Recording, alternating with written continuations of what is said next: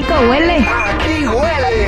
Ah, Yaira Rentería, pues dramonón con Karim León porque su esposa borró todas las fotos que tenían juntos en Instagram. Cuando eso sucede, ay, ay, ay, bloqueame, elimíname, pero desmanoseo ya no hay. No, lamentablemente, fíjate que la gente ha estado apoyando mucho a ella, una parte de los seguidores de Karim León querían que regresaran de hecho ya se habían separado, pero ella fue a algunos de sus conciertos, se veía muy relajada, estuvo hasta en el camerino y dijimos, bueno, a lo mejor hay una lucecita de esperanza. Pero en los últimos días ella ha estado subiendo material sola, incluso en bikini, déjame te digo, y tiene un cuerpazo. Y es de esas veces que dices, ya tronó aquí esto y está diciendo, como para que veas de lo que te perdiste, chiquitito. Bueno, resulta que borró hasta las fotos de la boda, algo que tú guardas con mucho sentimiento, ¿no? Y con mucho corazón.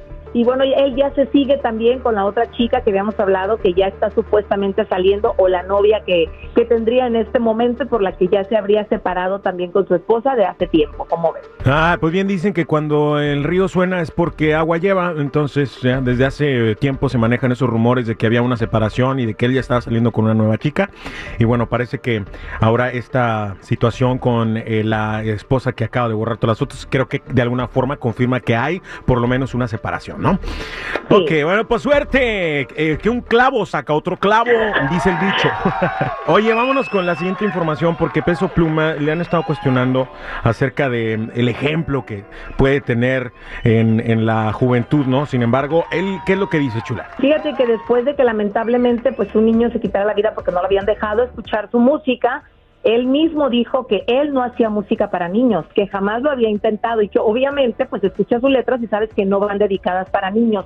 Y ahí dijo que la responsabilidad total recae sobre los padres que permiten a sus hijos que escuchen su música y que obviamente pues él no puede estar en cada hogar cuidando a sus hijos. Ese es el trabajo de los papás Así que qué triste que se haya dado esta, esta situación, pero creo que tiene razón, chiquilín. Pues al final de cuentas sí, cada padre es responsable de lo que escuchan y lo que ven y lo que leen sus hijos también, ¿no? Entonces yo creo que hay que estarlo supervisando también eh, mucho para que por lo menos mientras estén bajo su techo y su control, pues eh, vayan por el camino del bien. Pero oye, sí es responsabilidad de nosotros como papás el poner límites. Desde el momento que les damos un celular ya sabemos que iban a tener acceso a muchísimas cosas y mucha gente que les va a llegar información que no va a ser tan buena. Así que no culpemos a artistas cuando el trabajo es nuestro. ¿Tú qué haces cuando este, tus hijos escuchan o tú supervisas a tus hijos todo lo que escuchan, ven?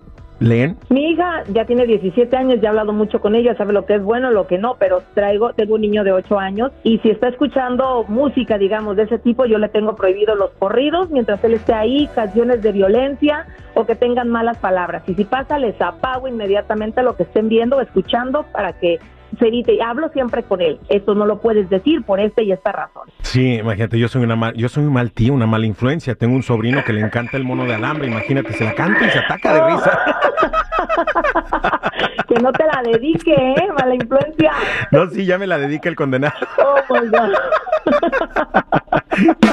bueno, gracias, Yadi. Cuídate, que la pases bien. Feliz semana. Igualmente para ustedes, no olviden seguir mis redes sociales: Instagram, Chismes de la Chula y Adira Rentería Oficial ¿A qué huele, compa? Aquí huele a chiquilín.